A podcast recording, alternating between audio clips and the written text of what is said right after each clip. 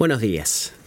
Esta mañana la escritura es Juan capítulo 17 completo. Estas cosas habló Jesús y alzando los ojos al cielo dijo, Padre, la hora ha llegado. Glorifica a tu Hijo para que el Hijo te glorifique a ti, por cuanto le diste autoridad sobre todo ser humano, para que Él dé vida eterna a todos los que le has dado. Y esta es la vida eterna, que te conozcan a ti, el único Dios verdadero, y a Jesucristo a quien has enviado. Yo te glorifiqué en la tierra, habiendo terminado la obra que me diste que hiciera. Y ahora, glorifícame tú, Padre, junto a ti, con la gloria que tenía contigo antes que el mundo existiera. He manifestado tu nombre a los hombres que del mundo me diste. Eran tuyos y me los diste, y han guardado tu palabra. Ahora han conocido que todo lo que me has dado viene de ti, porque yo les he dado las palabras que me diste, y las recibieron, y entendieron que en verdad salí de ti, y creyeron que tú me enviaste. Yo ruego por ellos, no ruego por el mundo, sino por los que me has dado, porque son tuyos. Y todo lo mío es tuyo y lo tuyo mío, y he sido glorificado en ellos. Ya no estoy en el mundo, pero ellos sí están en el mundo, y yo voy a ti. Padre Santo, guárdalos en tu nombre, el nombre que me has dado, para que sean uno, así como nosotros somos uno. Cuando yo estaba con ellos, los guardaba en tu nombre, el nombre que me diste, y los guardé y ninguno se perdió, excepto el hijo de perdición, para que la escritura se cumpliera. Pero ahora voy a ti, y hablo esto en el mundo para que tengan mi gozo completo en sí mismos. Yo les he dado tu palabra y el mundo los ha odiado, porque no son del mundo, como yo tampoco soy del mundo. No te ruego que los saques del mundo, sino que los guardes del maligno. Ellos no son del mundo, como tampoco yo soy del mundo. Santifícalos en la verdad. Tu palabra es verdad. Como tú me enviaste al mundo, yo también los he enviado al mundo. Y por ellos yo me santifico para que ellos también sean santificados en la verdad. Pero no ruego solo por estos, sino también por los que han de creer en mí por la palabra de ellos, para que todos sean uno. Como tú, oh Padre, estás en mí y yo en ti, que también ellos estén en nosotros, para que el mundo crea que tú me enviaste. La gloria que me diste les he dado para que sean uno, así como nosotros somos uno yo en ellos y tú en mí, para que sean perfeccionadas en unidad, para que el mundo sepa que tú me enviaste y que los amaste tal como me has amado a mí. Padre, quiero que los que me has dado estén también conmigo donde yo estoy, para que vean mi gloria, la gloria que me has dado, porque me has amado desde antes de la fundación del mundo. Oh Padre justo, aunque el mundo no te ha conocido, yo te he conocido y estos han conocido que tú me enviaste. Yo les he dado a conocer tu nombre y lo daré a conocer para que el amor con que me amaste esté en ellos y yo en ellos. Esta es una pregunta para que tú consideres, amigo. ¿Por qué deberíamos orar? Eh, estoy, estoy viviéndome personal. ¿Por qué oras si es que en verdad lo haces? ¿Por qué deberíamos dejar de hacer lo que hacemos?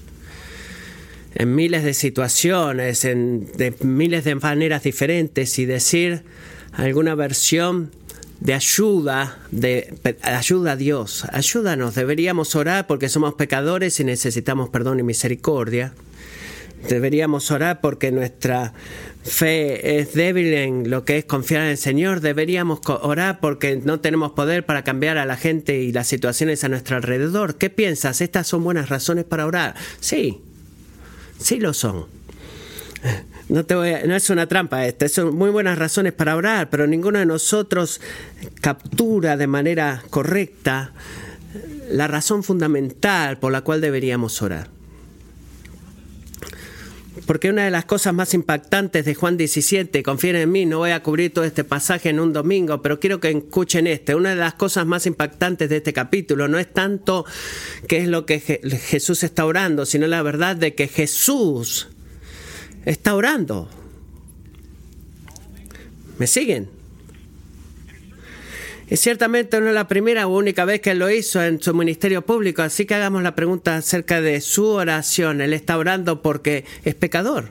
Está orando porque su fe es débil, está orando porque él no tiene poder para cambiar a la gente o las situaciones a su alrededor.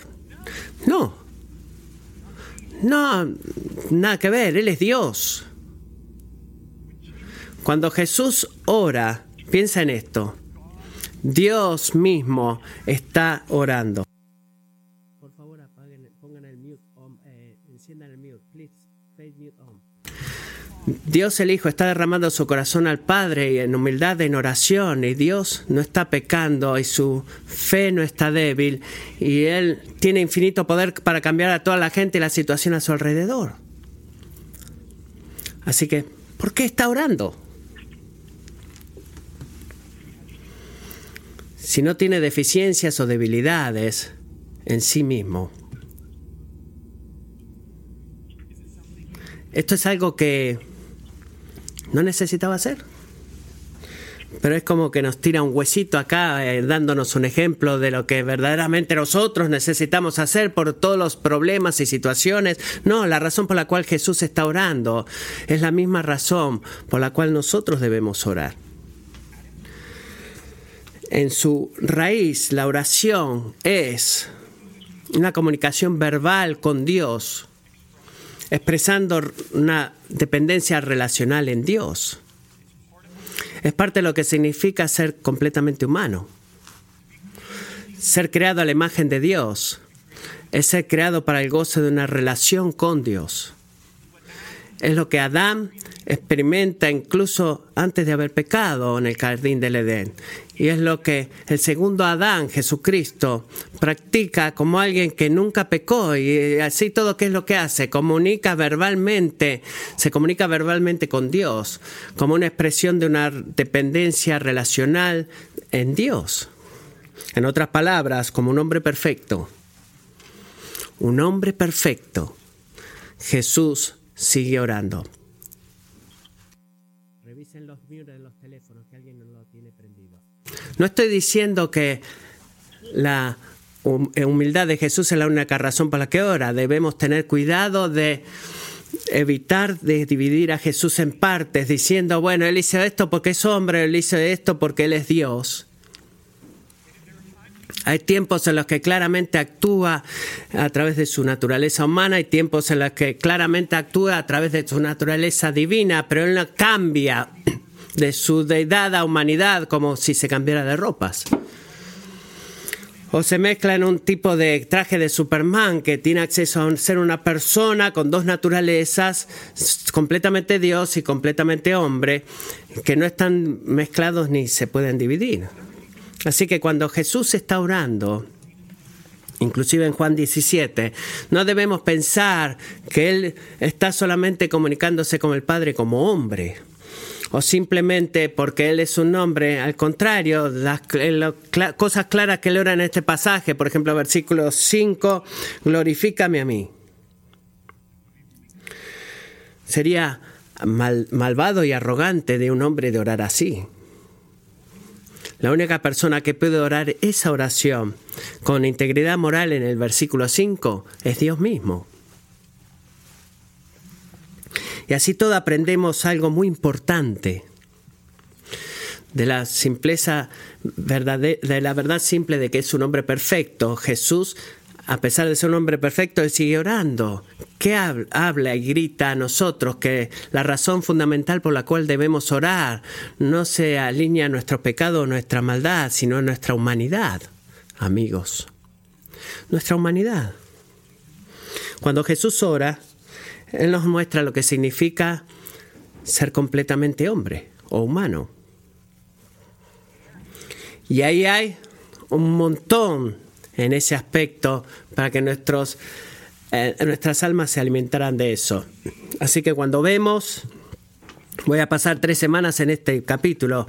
Vemos formas únicas en las que Jesús se relaciona al Padre como el único Hijo de Dios. Deberíamos pararnos en admiración, es la respuesta correcta. Cuando vemos ese tipo de requisito que Jesús trae a Dios el Padre como el Salvador que siempre intercede por, por los suyos, deberíamos gozarnos en gratitud. Y cuando vemos lo que nosotros también deberíamos orar como seres humanos creados para qué? Para una dependencia relacional en el Padre. Deberíamos obedientemente seguir el ejemplo de Jesús. Así que vamos a pasar tres semanas en este capítulo leyendo el capítulo entero, entero cada domingo, pero enfocándonos en diferentes secciones. Esta semana nos vamos a enfocar en el objetivo de la oración de Jesús, versículos 1 al 5, después versículos 6 al 26, y luego vamos a terminar nuestra reunión de cada semana por tres semanas eh, haciendo un grupo de oración, reuniéndonos para orar, porque no hay mejor forma de aplicar un, un, sermón sobre la oración de Jesús que siguiendo su ejemplo. Vamos a ver el punto principal de los versículos 1 al 5 y luego vamos a ver algunas implicaciones que esto va a ser un sermón de un punto, aunque no lo crean, y sé que muchos de ustedes van a estar en desacuerdo, pero es un sermón de un punto. Esta es la cosa más importante que Jesús nos enseña cuando comienza a orar, estos cinco versículos. El objetivo de la oración es la gloria de Dios. La meta, la ambición que gobierna la oración bíblica es la gloria de Dios. No se pierdan el contexto acá. No es una oración en un lugar cualquiera, es un momento particular en la vida de Jesús. Él acababa de decirle a, decirle a sus discípulos instrucciones, capítulos 15 y 16, porque su muerte es inminente. Así que Él los está preparando pacientemente para su partida, dándoles a, munición y, Juan 3 captura la esencia de todo lo que él dice a ellos en este mensaje final. Eh, Dios en el mundo, muchachos en el mundo ustedes tendrán tribulación, pero cobren ánimo, sean valientes, he vencido al mundo.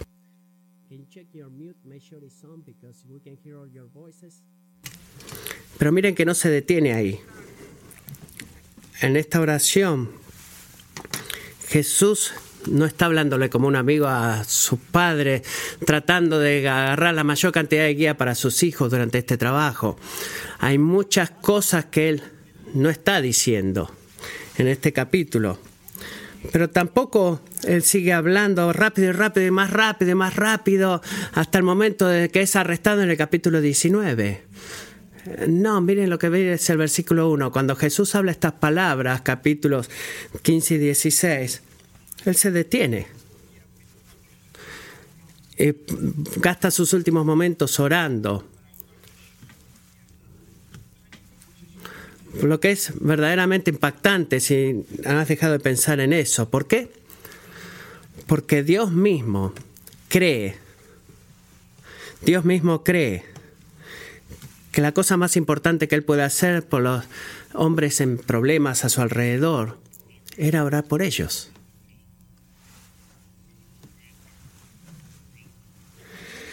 Si alguien puede hacer un buen caso para esto, ¿por qué debo orar? Pero tengo mucho que decir.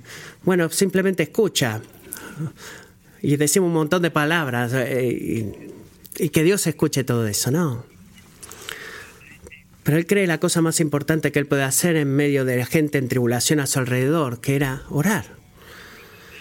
Y hacemos bien en seguir su ejemplo, que es la primera cosa que él dice. Padre,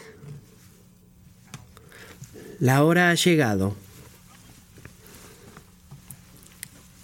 Esa es una increíble frase porque en Juan 2.4 él dice, mira, no ha llegado todavía. En Juan 2.4, mira, todavía no ha llegado. En Juan 8.20 nadie lo prendió porque todavía no había llegado su hora. Pero igual al principio de este capítulo hasta el final, este 17.1, Jesús finalmente dice que la hora ha llegado. La hora ha llegado. ¿De qué hora está hablando él? ¿Por qué le está llamando algo, con algo de dramatismo la hora? Bueno, la hora de su muerte y crucifixión, amigos, es la que ha llegado. Y Jesús llama a esa hora, a eso la hora, porque el evento central de su vida, en verdad, en toda la historia humana. Es la hora en la cual Dios, el plan entero de redención, se cumple. De la pieza central de su misión de hacer todas las, de hacer correcto lo que los pecadores han hecho malo. Es la hora final de Jesucristo, la hora definitiva de Jesucristo debería ser la hora definitiva de nuestras vidas. Es vivir en este mundo. ¿Por qué digo esto? ¿Por qué debemos ir ahí? Porque vivir en este mundo es experimentar todo tipo de doloroso quebrantamiento por el pecado, inclusive momentos de tragedia, sufrimiento y situaciones permanentes de malestar en tu vida y como pastor he estado alrededor de muchos de ellos. Es, un privilegio, pero es duro. Tu hijo, cuando tu hijo o tu cónyuge trágicamente muere, o cuando eres eh, despedido del trabajo de tus sueños, o cuando alguien te viola sexualmente, o cuando eres diagnosticado con una enfermedad terminal, eh, un montón de crisis que, en el cual el denominador, denominador común es mi vida no va a ser igual de ahora en más, alterada permanentemente. Es una hora de, que altera la vida. Si alguna vez has estado en Europa del Oeste, es algo masivo, es como esta unión entre tres naciones, la luna en no sé qué que dijo él, es algo que domina tus pensamientos, tus sentimientos, tus acciones. Pero escucha, incluso en esa hora, es pasada, presente o está esperando por ti en el futuro. Escucha esto, amigo. El poder y la influencia de esa hora eh, no tiene comparación en comparación con la hora de la que habla Jesús. Y si tú eres cristiano, si tú estás aferrado a Jesús como tu única esperanza, entonces la hora definitiva de su hora es la hora definitiva de tu vida. Es la hora que gobierna el curso de tu vida. Desde el que naciste hasta la tumba, desde eh, eh, esa es su victoria, porque, es tu victoria porque es su victoria y Él triunfó para que tú seas glorificado y su hora garantiza, sin importar lo que suceda en toda otra hora, de que no hay hora que pueda separarte a ti del amor de Dios en Cristo Jesús nuestro Señor. Así que hace de su hora, siempre que sea la hora de nuestra vida, como la cosa más determinativa, definitiva, que altera la vida y el curso de nuestro futuro y que dirige nuestra esperanza, garantiza nuestra esperanza garantizada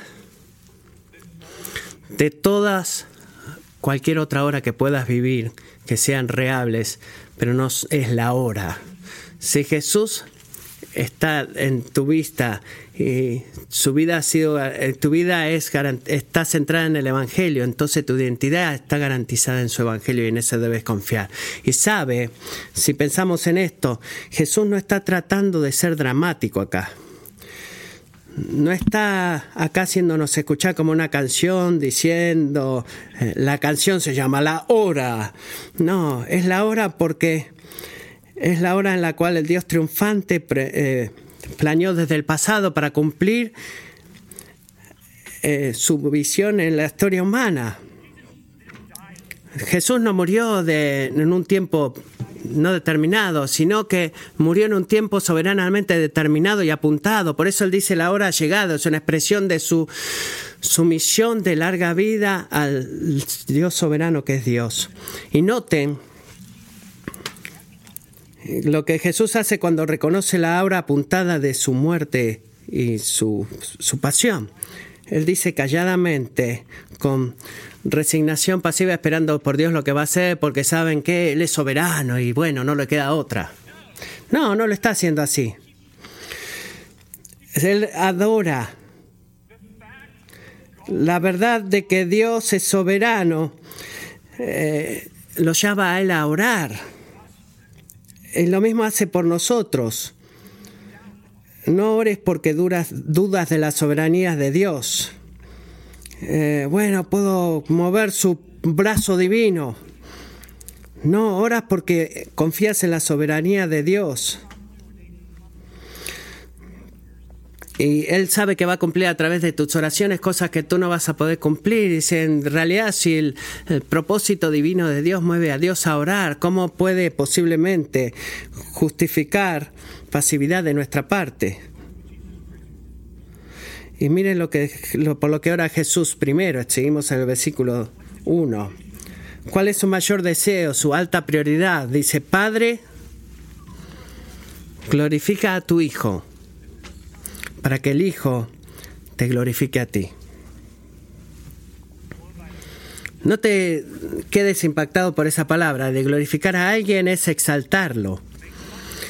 O hacer mucho de él, revelar y proclamar la grandeza de su valor. ¿Y por qué habla Jesús de eso? Porque desde el principio hasta el fin la Biblia nos dice de que no hay nadie en el universo más glorioso que Dios. Nadie merece eh, que se haga mucho de él y adivina qué. Dios está íntimamente al tanto de eso. Él está al tanto de eso, él sabe eso, es por eso que él repetidamente y justamente dice como Isaías 42.8, mi gloria a otro no daré. Así que cuando Jesús ora y dice, Padre, glorifica a tu Hijo, Él está pidiéndole a Dios que rompa su palabra y cometa idolatría haciendo exaltando mucho a Jesús en lugar de sí mismo? Como dice a través de todos los profetas, bueno, no, ¿por qué no? Porque Jesús es Dios.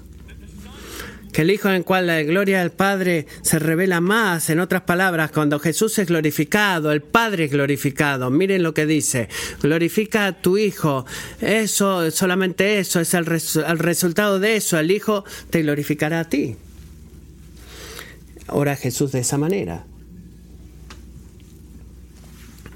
Es un clamor eh, es de deidad que no se debe confundir, inconfundible, perdón, clamor de deidad de parte de Jesús. Pero mire, es un poquito raro si te mueves un poquito y empiezas a meditar en eso.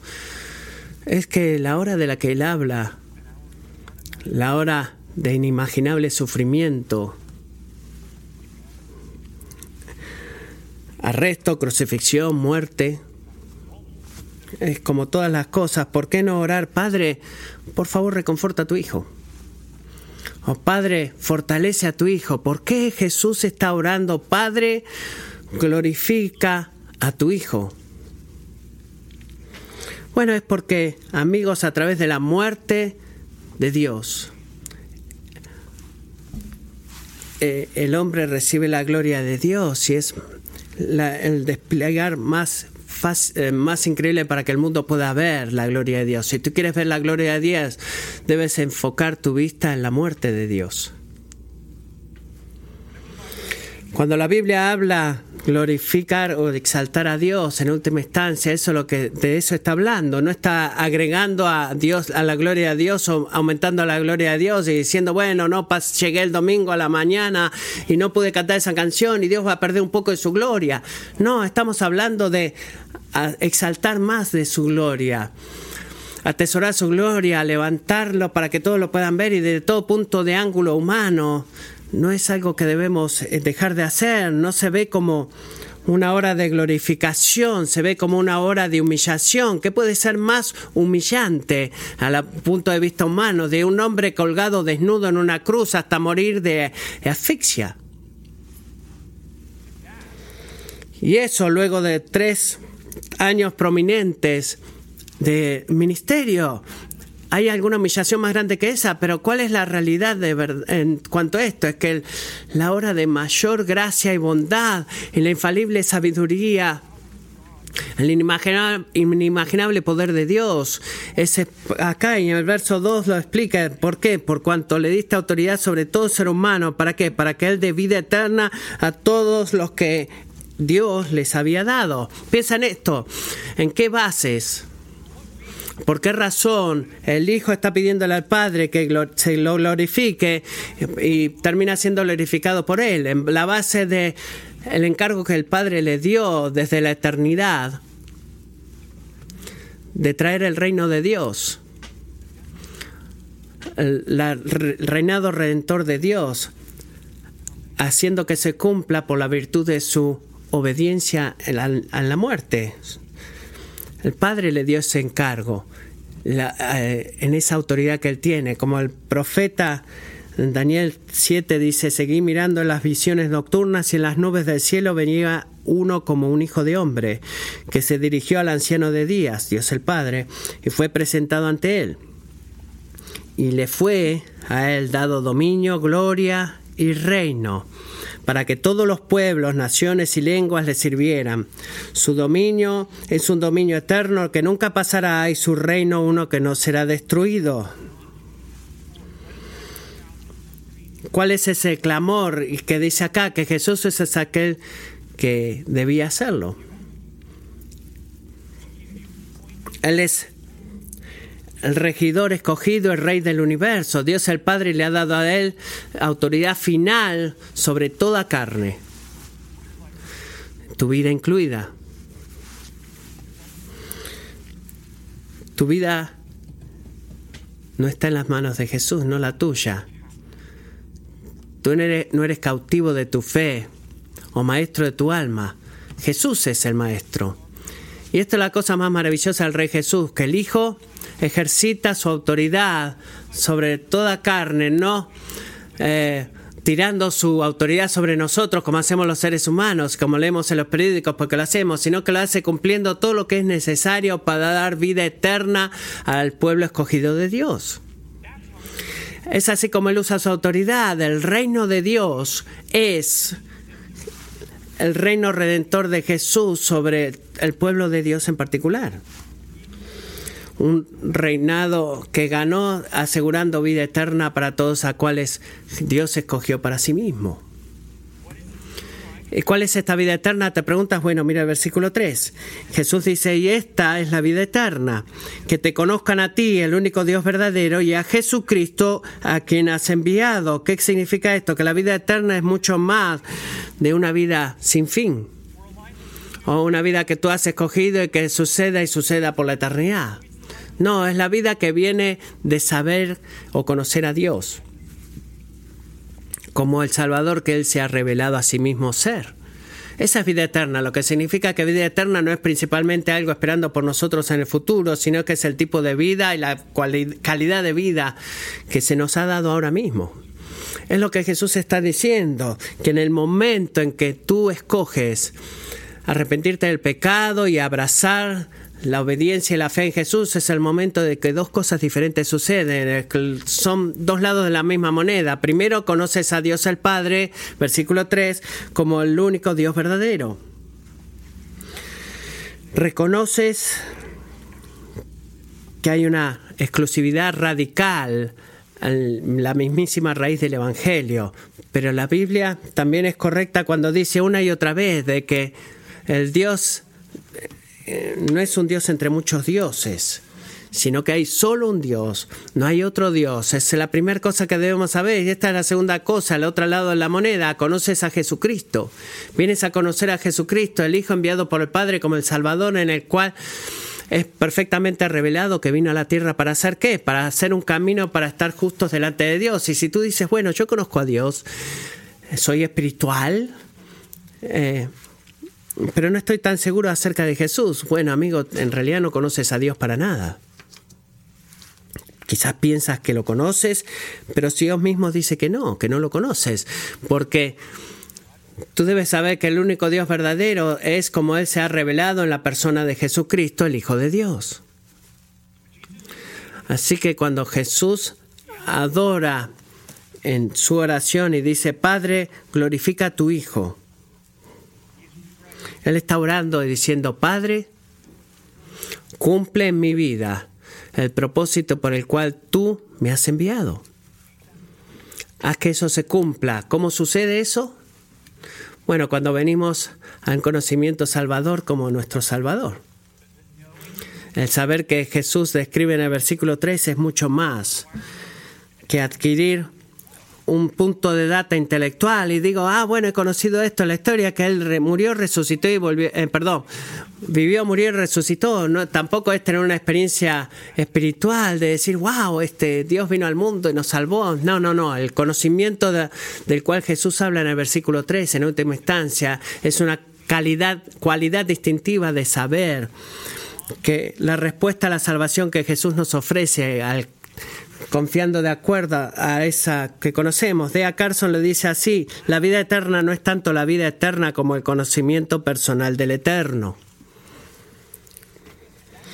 Y eso es exactamente lo que el Señor nos promete que sucederá. De, vuelta en Jeremías 31, 34, no tendrán que enseñar más cada uno a su prójimo y cada cual a su hermano, diciéndole, conoce al Señor, porque todos me conocerán desde el más pequeño de ellos hasta el más grande, declara el Señor. ¿Por qué? Pues perdonaré su maldad y no recordaré más su pecado. Y cuando eso sucede, Jesús dice, cuando el Hijo garantiza nuestra vida eterna a través de su muerte, resurrección, ¿para quién? Para todos los cuales el Padre ha predestinado para salvación y han confiado en su cuidado. ¿Qué es lo que sucede? Jesús es glorificado.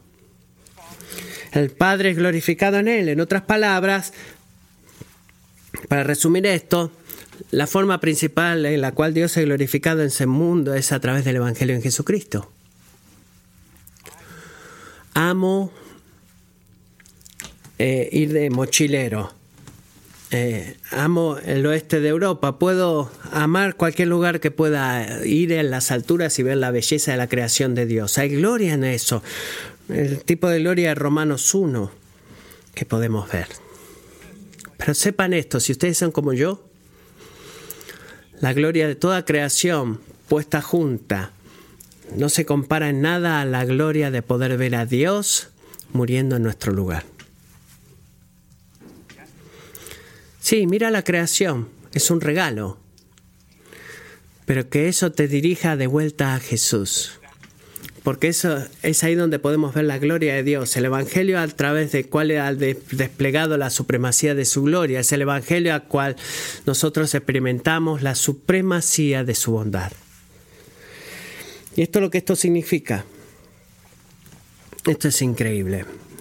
La pasión de Dios por su gloria es la medida que extiende la plenitud de el compromiso de Dios hacia lo que es bueno para ti. ¿Me estás siguiendo? Lo voy a decir de vuelta. Piensa de vuelta en esto. No hay mayor bien o que alguna pueda venir a nosotros como pecadores que la bondad del Evangelio.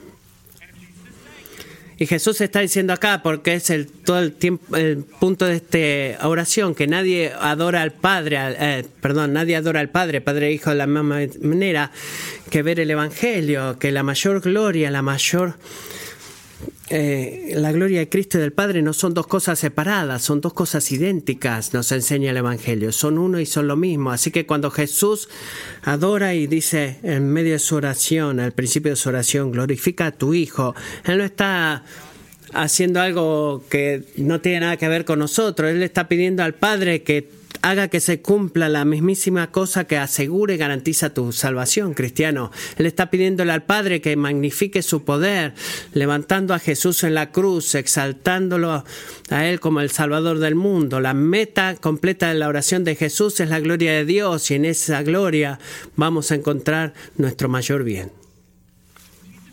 Así que cuando Jesús adora en esta oración y dice, Padre, glorifica a mí, glorifícate a ti, glorifica a Dios.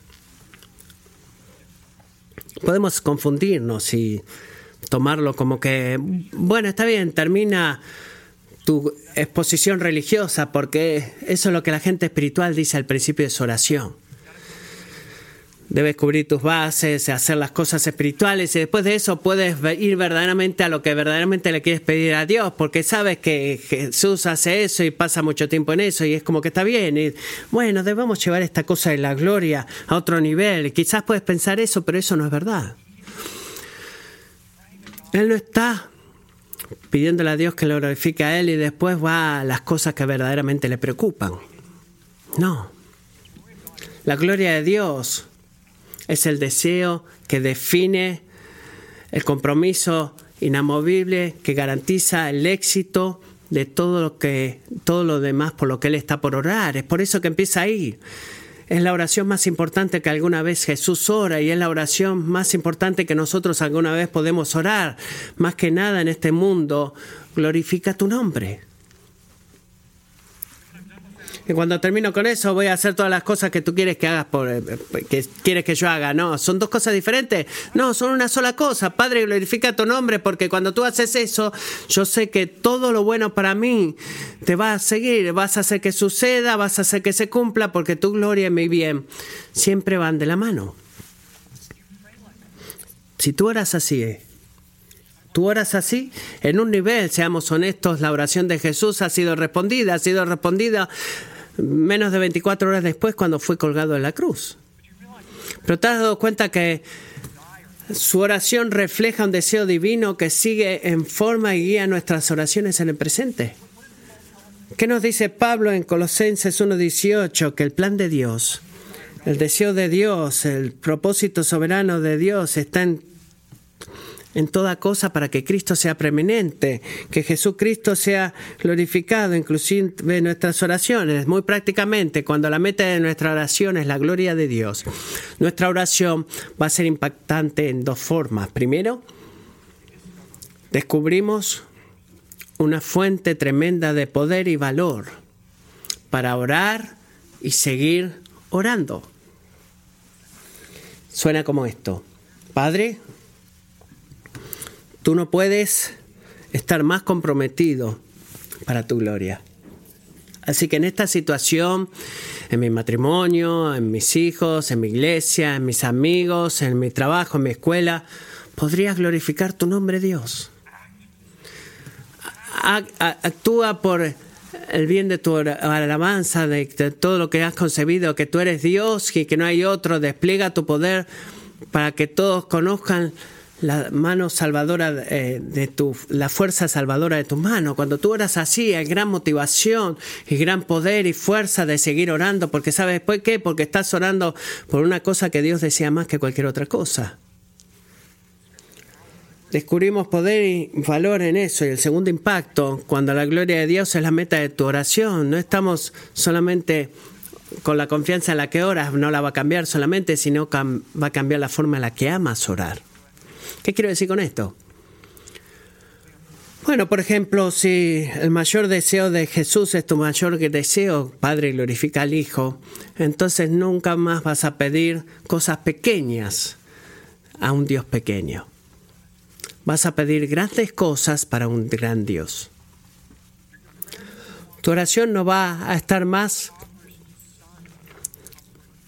eh, buscando tu propio confort y conveniencia, tus oraciones van a, ser moldeadas por una gloria mucho más grande. Vas a anhelar que Jesús sea conocido en Tailandia, por ejemplo. Y tú vas a orar de acuerdo a eso. Vas a anhelar que Jesús sea honrado en los jóvenes y eh, hombres y mujeres en esta iglesia y vas a orar de acuerdo a eso. Quizás sigas orando por alguien que necesita sanidad física, pero no te vas a detener ahí. Tú vas a orar para que ellos conozcan a Jesús mejor a través de su sufrimiento. Vas a orar que tú puedas conocer a Jesús mejor a través de tu sufrimiento y orarás de que tus hijos no estén enfocados en ir a una buena universidad o mantenerlos fuera de peligro o que no te quieran seguir, no quieran seguir a Dios, sino que tú vas a orar por cosas grandes para ellos. Vas a abrir orar por tus hijos diciendo, Señor, abre sus ojos para que puedan ver la gloria de Dios en el rostro de Jesucristo. Por favor, ten cuidado, amigo. Hay una advertencia en el comienzo de Juan 17, que tus oraciones, ten cuidado, no sean un intento de mover a Dios hacia la, la carreta de tu propia conveniencia y tu propia comodidad. Busca, golpea, y anhela, sí, ¿para qué? Para que Dios sea glorificado en ti y a tu alrededor. No ores, Señor, haz mi vida más fácil. Y bueno, podemos encontrar, esconder eso a través de muchas cosas y podríamos discutir de eso también, pero no. Padre, glorifica tu nombre y cuando el Padre escoge glorificar su nombre guiándote a ti y sosteniéndote en un camino de sufrimiento, de la misma forma que exaltó a su Hijo en el camino de sufrimiento, por favor recuerda esto, porque esto es lo que va a suceder y lo ha prometido. Es un privilegio derramar nuestras vidas por el Salvador que ha derramado su vida por nosotros. Recuerda eso. Versículos 4 y 5. Jesús recuenta su fidelidad para hacer exactamente eso, para vivir para la gloria de Dios. Miren ahí dice en su oración, yo te glorifiqué en la tierra, habiendo terminado la obra que me diste que hiciera. Vemos dos cosas en este pasaje. Miren cuidadosamente estos versículos. Primero, noten, no glorificamos a Dios con nuestras vidas, principalmente evadiendo el pecado o no haciendo cosas que están mal.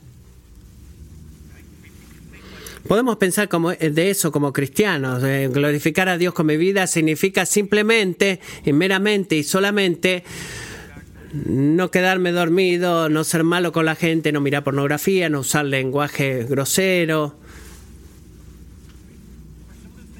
Algunas de esas cosas son importantes, sí, absolutamente.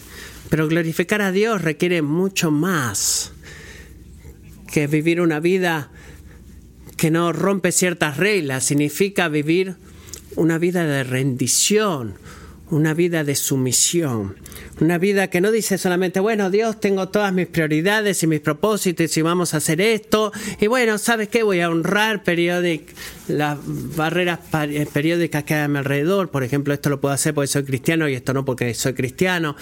Bueno, pero una de las prioridades y propósitos de Dios es gobernar a todo, el, todo en ti. Eh, quizás esto no hagas esto, no hagas eso, no rompas estas reglas, es como jugar el juego tabú si alguna vez lo jugaron, eh, pero eh, no puedes usar cuatro o cinco estas palabras y Dios va a estar feliz. No. Glorificar a Dios significa seguir el ejemplo de Jesús y decir, Señor, escogí hacer tu obra, mi obra. Escogí dar devotamente mi tiempo, mi energía, mi dinero, mis dones y habilidades para tus prioridades y propósitos, para hacer exaltar mucho de ti y no tanto de mí.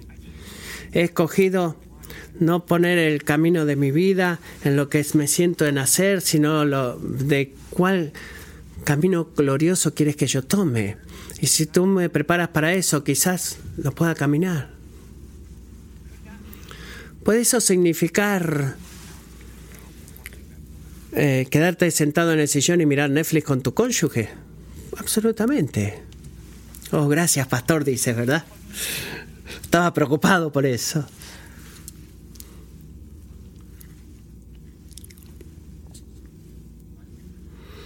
Pero ¿por qué presumimos que siempre significa eso?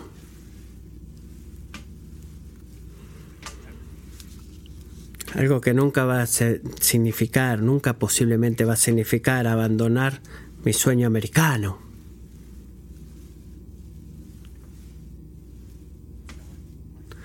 Vender mis cosas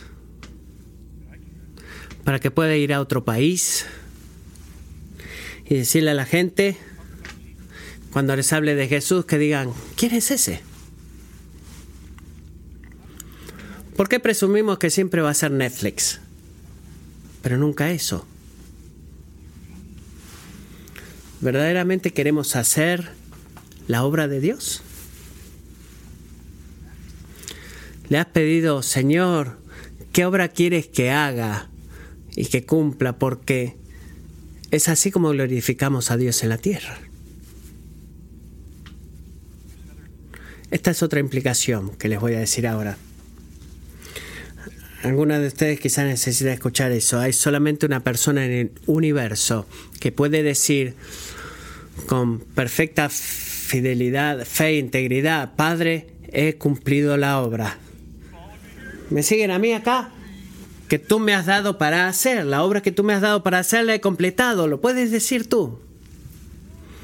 Bueno, deberíamos intentarlo. Sí, se llama seguir a Jesús, ¿verdad? Es algo importante. Sí. Pero todos tropezamos de muchas maneras. Es por eso que no que podemos decir no, o que tú dices no y estoy contigo, pero no te quiero desanimar, cristiano, porque el Señor se deleita en usar tus obras insuficientes para hacer más de su obra completa, exaltar más obra completa. La meta bíblica, las buenas obras, no es hacer que la gente diga, oh, mira qué tan suficiente soy. No, la meta de la gente que nos mira a nosotros puedan ver que la suficiencia y fidelidad y perfección y, y la obra completada por Jesucristo en medio de este caos es la obra que Él cumplió en la cruz de principio al fin de nuestras vidas. La historia del universo no está centrada en nuestras obras o en nuestra gloria, está centrada en la obra de Dios y en su gloria. Y es por eso que Jesús concluye toda esta primera sección de esta oración en el versículo 5 pidiéndole al Padre podrías restaurarme la posición y la experiencia de gloria que yo disfruté en los cielos antes de venir a la tierra como hombre. Y ahora, Padre, mire el versículo 5, glorifícame tú, Padre, junto a ti con la gloria que tenía contigo antes de que el mundo existiera. Vamos a hacer una parada completa acá.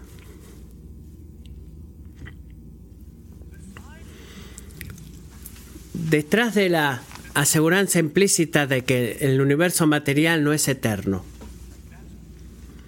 Ese es otro sermón completo. De que hubo un tiempo en el cual Dios existió y este mundo no. ¿Qué más está diciendo Jesús? Bueno, Él está pidiéndole al Padre que traiga qué?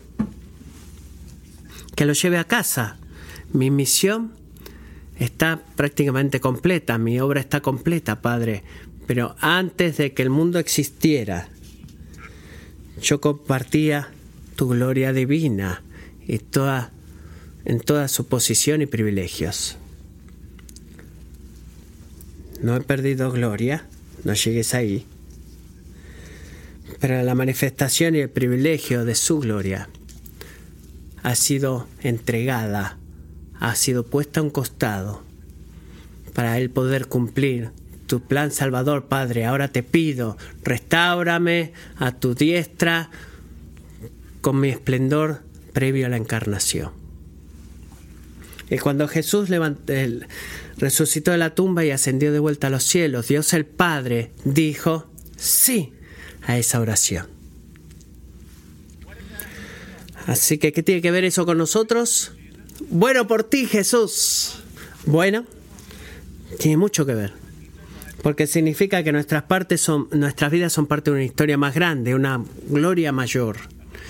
Una gloria que se extiende de vuelta hasta el pasado eterno y nunca va a tropezar o fallar en el futuro. Y esa gloria no se trata de ti, no es una gloria sobre ti. Tú querías buenas noticias, ¿verdad? Amigo, cuando tú te das cuenta, cuando tú estás saltando que nuestra vida es parte de una historia mucho más grande que se trata acerca de la gloria de Dios en Jesucristo, la libertad que encontramos de quemarnos a nosotros mismos tratando de cumplir o validar nuestra obra, hacer mucho de nosotros o mostrar que verdaderamente importamos. Eso es esclavitud.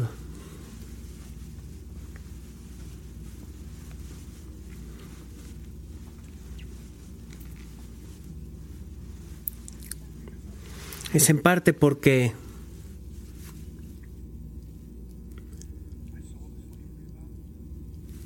he visto la, esclavitud y quiero ser pastor.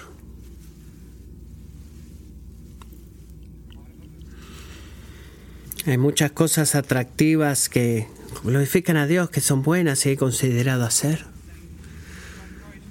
no sigo de que si quieres ver la gloria de Dios todos tenemos que ser pastores, pero estoy diciendo que cuando tú ves que esa es la cosa más grande que está sucediendo en este universo, tú no vas a hacer las mismas elecciones, no vas a amar las mismas cosas, no vas a orar de la misma manera y no vas a ser engañado por el sueño americano.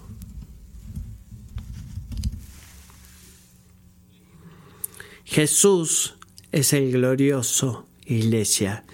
Él siempre ha sido glorioso, Él siempre será glorioso. Y cuando tú entregas tu vida para vivir para Jesús, cuando devotamente entregas tu vida a la gloria que trasciende y vencerá todas las glorias que se desvanecen en este mundo, en tu gloria incluida. No, vida, no vivas de una forma pasiva, vive para la gloria de Cristo.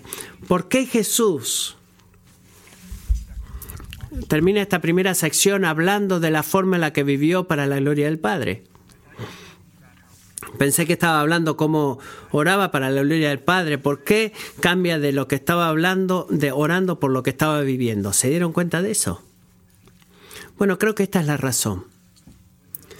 Cuando la gloria de Dios es el enfoque de tu vida, se convertirá en la, meta de tus oraciones. Y cuando la gloria de Dios es la meta de tus oraciones, la gloria de Dios lentamente se convertirá en la meta de tu vida.